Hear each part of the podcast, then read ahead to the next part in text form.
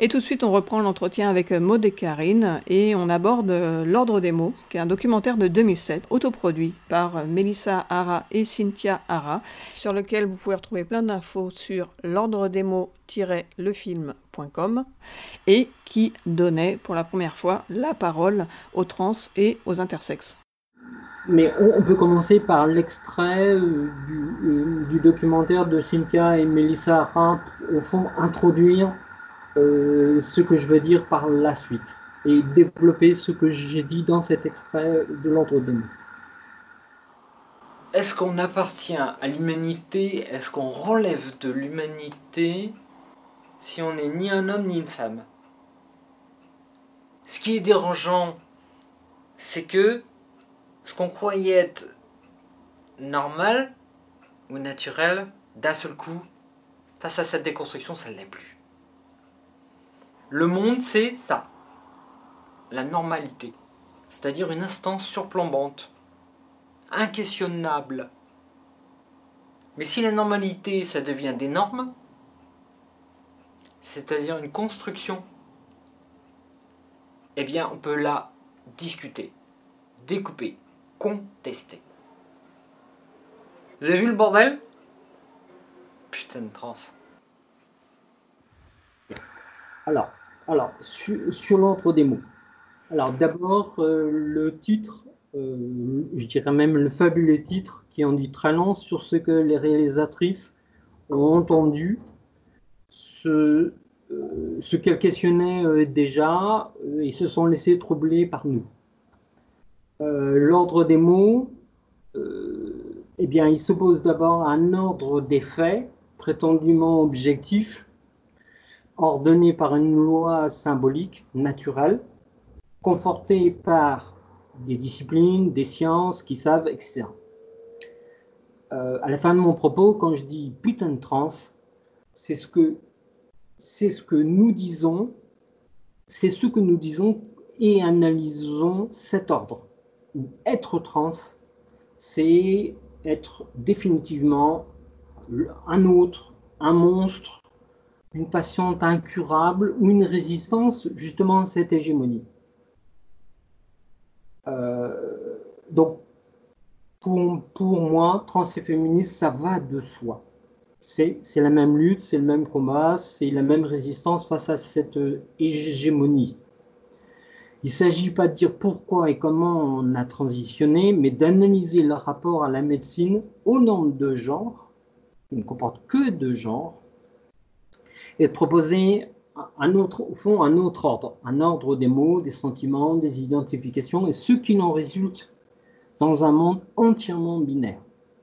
Lorsque je, dis dans cet extrait, vous avez vu le bordel? J'ai introduit l'épistémologie trans, le bordel que ça cause au monde binaire, sur cet apartheid médical dans un monde composé uniquement d'hommes et de femmes, et rien d'autre. Ou des monstres eh bien, je ne suis pas une femme parce que cet ordre m'a refusé, a refusé les personnes trans, les a niées, les a pathologisées, mais aussi parce que je ne suis pas personnellement, ni socialement, ni politiquement euh, euh, une femme, mais une personne trans, une femme trans. Ce documentaire, pour moi, c'est un tournant en France. Voilà, c'est un vrai tournant. C'est un vrai tournant. Et souvent, je l'ai comparé à euh, transsexuelle menace de Rosa von Pronheim, qui, lui avait fait ce documentaire en 95 et qui était passé en France, je crois, sur Arte en 96, et qui avait bien montré euh, le, côté auto-support de l'association transsexuelle menace, mais aussi l'aspect euh, expertise, voilà, avec euh, donc avec des personnalités très actives, plutôt, plutôt dans des positions qui s'étaient créées aussi des positions de pouvoir, et donc il y a un activisme de terrain. Donc il y avait toutes ces facettes-là, et j'avais trouvé ça fabuleux, parce que je me dis ça en France, c'est inouï, quoi, c'est infaisable. Il a fallu attendre l'ordre des mots pour voir un tel dispositif venir à jour et que euh, tout en hybridant, euh, de toute façon moi je, trouve très habile quelque part le témoignage, l'expérience de vie, euh, l'ordre des mots a amené un, nouveau vocabulaire et puis a amené aussi cette, politisation, quoi. Je veux dire, l'a filmé et, a mis en avant bah, les mots, les mots des trans plus que leur image. Et d'ailleurs, le, j'ai beaucoup souri parce que j'en avais discuté donc avec elle. Et de, ce que je viens de dire, à peu près, je dis souvent, c'est l'image des trans qui prime sur leurs paroles. Et vraiment, elles l'ont pris euh, et, elles ont euh, ce superbe titre et puis cette entrée que je trouve fabuleuse avec la voix de Maude et cet écran noir. Et j'ai vu des bugs euh, dans les cinémas où les projectionnistes pensaient que le matériel ne fonctionnait pas, qui donc arrêtaient la projection. donc à chaque fois, on devait les prévenir en disant il n'y a pas d'image, c'est normal, il n'y a que du son au départ. Mais c'est dire, voilà, c'est on écoute les personnes trans, qu'elles ont à dire, c'est les mots, voilà, qui, vont compter. Euh, alors je sais qu'il y en a qui n'aiment pas que je prononce ce mot-là, mais pour moi, il est culte, quoi. Voilà, moi, c'est pour moi, c'est un documentaire qui est culte, qui est repassé à la Cinémathèque française, euh, bah, du coup l'année dernière. Et j'ai pu, et à la projection, donc on, a renoué toute l'équipe en fait. Hein. donc il y avait, y avait Maud, moi et puis d'autres. il y avait des cousines Ara, etc. Et, et, donc je voyais toute cette nouvelle génération de, voilà, de, jeunes activistes et d'univers trans qui, qui, étaient là, qui étaient dans le public. et au fond de moi, j'ai ressenti une joie absolument euh, phénoménale de dire euh, bah, toutes ces générations-là vont enfin pouvoir voir ce documentaire. Et ça va être intéressant aussi parce que du coup, il fait histoire. Et, euh, je trouve qu'il y a un déficit de transmission et d'histoire, alors qu'on a, on a des médias à, tout va, on a des archives à tout va. Et chaque génération donne le sentiment de recommencer au point zéro, genre avant nous, il n'y a rien. Donc le fait qu'on parle encore de ce documentaire, ça me paraît intéressant parce qu'il a quand même, euh, euh, il est à, euh, à, la croisée de quelque part de deux périodes et de deux mondes. Au niveau des, récits, on sent bien, on sent bien cette, histoire trans qui a dû lutter quelque part pour, bah, pour exister, mais dans les institutions. Et ensuite, il y a celle qui se révolte. Et là, celle-là, elle le fait dans la rue. Et c'est ça, je trouve, ces, ces, images intimes et en même temps ces images d'extérieur. Euh, et puis des, paroles aussi euh, qu'on entend peu. Je trouve que, que, Maud, par exemple, Karine Boeuf, euh, Vincent Aizé dit des choses qu'on ne pensait pas que les personnes trans pouvaient exprimer. Par exemple, je pense aussi qu'il y a des aspects, voilà, de, des idées, des, questionnements rares vraiment rare et on, parce qu'on avait cantonné les, gens à des, récits de leur, de leur, parcours, de leurs OP, de leurs hormones, euh, quand est-ce que tu as eu conscience, avec quel âge, euh, voilà, et puis euh, ta première relation sexuelle ou pas, enfin voilà, c'était juste une sorte de trame minimaliste convenue que tout le monde reproduit sans arrêt. Et là, c'était enfin, on, on, peut dire qui on est et de notre point de vue. Vous, vous avez aussi porté toutes les deux, euh, toi et, et Thomas, l'émergence en fait euh, d'une génération d'universitaires trans qui euh, vont travailler spécifiquement sur ces questions. Tu as évoqué aussi Sam Boursier, tu as évoqué les, séminaires Q.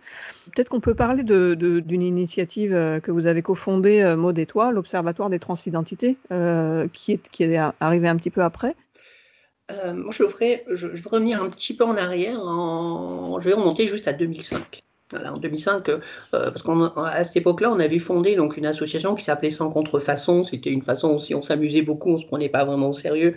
Donc euh, le, terme même de Sans contrefaçon, c'était euh, déjà joué en fait avec la culture. et on, à l'époque, avec cette association-là, donc on voulait, on s'est positionné clairement comme soutien au groupe activiste trans parce que ça traduisait bien notre colère. Mais d'un autre côté, on, on s'était aussi pas mal focalisé sur la production de savoir. Et toutes les formes de, production de savoir, aussi bien des textes que des, clips euh, complètement déjantés, rigolos, avec trois bouts de ficelle où on voit le chat qui passe devant la caméra. Enfin, c'était ce genre de choses. Mais c'était aussi s'amuser et, produire des points de vue situés. Voilà, et donc là, on, était déjà dans une perspective culturelle, mais il y avait déjà plusieurs années qu'avec Maud, on, avait envie de cette, euh, euh, de, ce mode d'expression et surtout qu'on savait qu'il fallait produire. Fallait vraiment qu'on devait produire nos propres, nos propres savoirs et, les diffuser.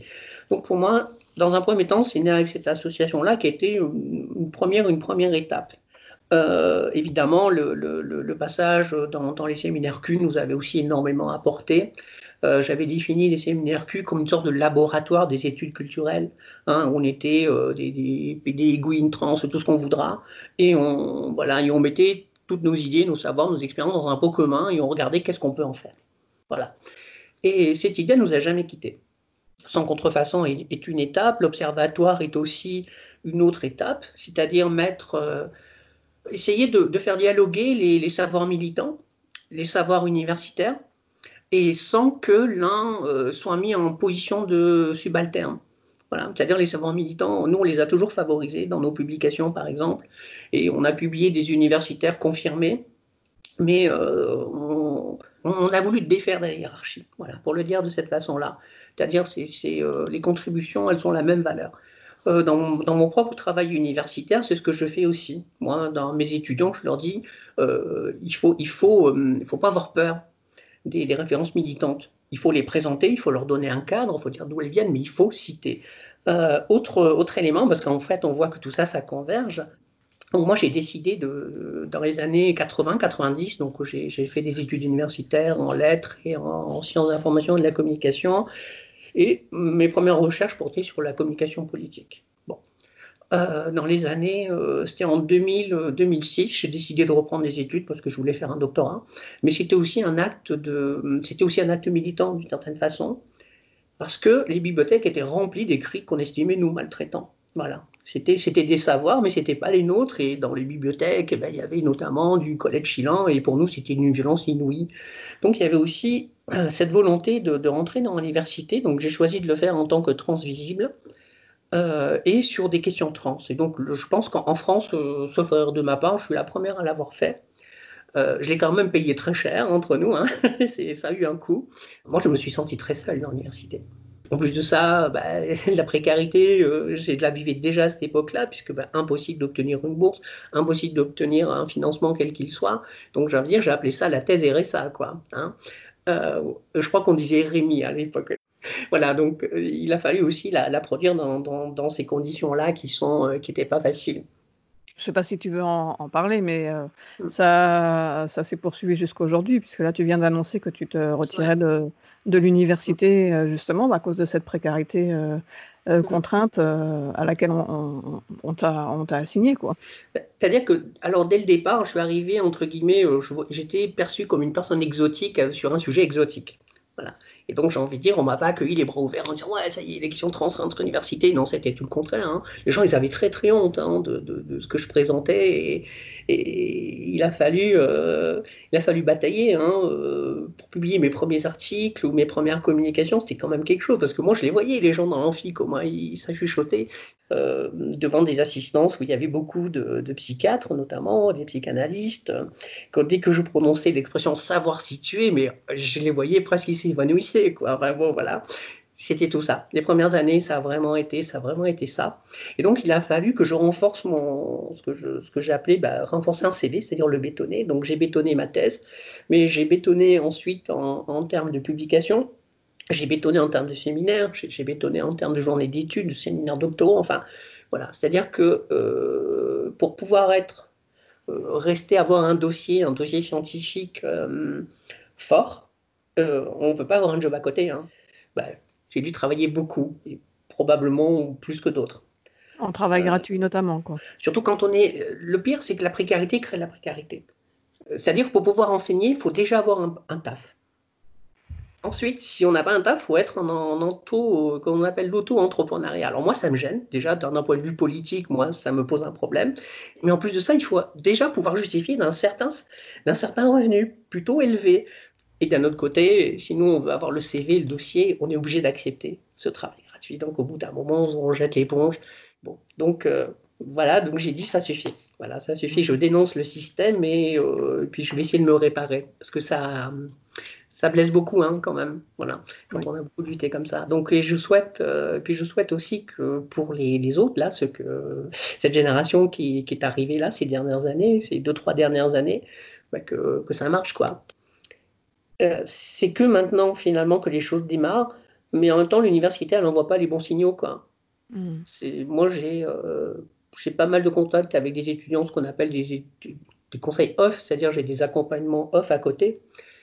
Et, beaucoup m'ont dit, mais euh, moi, bah, dans mon université, on m'a poussé, on, on, a fait un peu pression sur moi pour que je change de sujet, parce qu'on estimait que j'étais trop concerné. Donc ça veut dire que les études trans, c'est bien, mais quand elles seraient menées par des personnes pas concernées. C'est-à-dire, euh, voilà, c'est bien, mais il faudrait pas qu'elles soient trans parce que dans ce cas-là, on va dire aux femmes, il faut arrêter de faire des études, euh, les études féministes, il faut arrêter, quoi, parce que les femmes sont trop concernées. Les, les, est, voilà, quand on touche à l'irrationalité. Donc non, il faut laisser aux personnes trans eh ben, pouvoir aussi travailler sur les sujets qui les concernent, comme d'autres personnes bossent sur des sujets qui les concernent. Mmh. Ensuite, il y a une épistémologie, il y a une façon de faire de la recherche, il y a une façon de se situer, etc. Mais que qu'on ne fasse pas pression comme ça sur les gens. Pourquoi les questions trans sont-elles à la fois si importantes et si contestées Parce qu'elles inaugurent une autre ontologie et donc une autre société. On postule à une décolonisation générale. On questionne la relation corps-identité, identité-société, et donc le vieux conflit majorité vs minorité. Pourquoi cette importance des questions trans, internes, non-binaires, autistes aujourd'hui? Parce qu'il nous met dans un bloc presque compact face à l'épistémologie et ontologie raciste blanche. C'est le statut juridique depuis le 19e siècle en Occident qui fabrique le sujet intersexe, le sujet trans, le sujet non-binaire, qui lui donne ce statut de sujet sexuel. Pas la biologie sexuée, pas les chromosomes prétendument sexuels. Ces, définitions-là, elles arrivent plus tard, au XXe siècle, avec l'endocrinologie. Rappelons que c'est cette discipline-là, l'endocrinologie, qui utilise les hormones comme technologie mutilant les personnes homo, les personnes trans, les personnes non binaires, les personnes intersexuées. Bref, tous les gens en dehors des clous cisgenres avant le 19e siècle. C'est la hiérarchie sociale constituée par la supériorité sociale, mentale et spirituelle des hommes qui définit, définit cette hiérarchie. C'est pas le sexe, c'est la hiérarchie elle-même. Par ailleurs, qu'au Moyen Âge, elle permettait des changements de, genre, comme l'a montré l'historien médiéviste Clovis Maillet. Cette fameuse loi symbolique, elle n'est ni naturelle ni moderne, elle est historique, elle est culturelle, elle est relativiste, c'est-à-dire dépendante d'un contexte de croyance, de hiérarchie.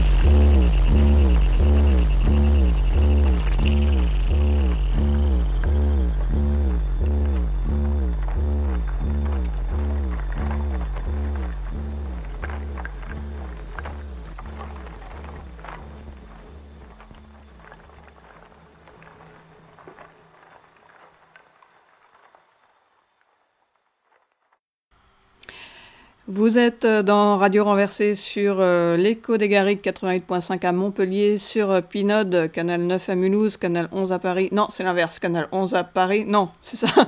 Écoutez, le plus haut canal c'est Mulhouse, l'autre c'est Paris. Voilà, débrouillez-vous. et vous venez d'entendre Floyd Crouchy, basse holograms, que vous pouvez retrouver sur Floyd Crouchy, F-L-O-Y krouchi.org. Et euh, Floyd Crouchy, c'est une artiste sonore, euh, une bassiste et une compositrice électroacoustique. Et en fait, euh, pourquoi est-ce qu'on a pris Floyd Crouchy? Parce qu'en fait, elle a composé une magnifique pièce radiophonique en 2010 qui s'appelle Ijras Diaries. Et malheureusement, on ne peut pas passer les sons de France Culture, sinon on va se faire étrier par les gens qui commercialisent, qui font des sous avec les sons du service public. Du coup, eh bien, on écoutait les, autres choses de Feuille Crouchy et c'est vraiment génial ce qu'elle fait. Et euh, bah, allez l'écouter parce que euh, voilà, c'est une rencontre entre elle et des membres de la communauté Ijra en Inde, qui est une communauté trans sacrée. Et euh, Feuille Crochet est particulièrement intéressante aussi parce qu'elle dit utiliser les qualités invisibles et vibratoires du son comme métaphore des aspects invisibles de la réalité. Et puis elle a une démarche anthropologique aussi. Euh, voilà, tout ça, tout ça fait qu'elle est très bien ici.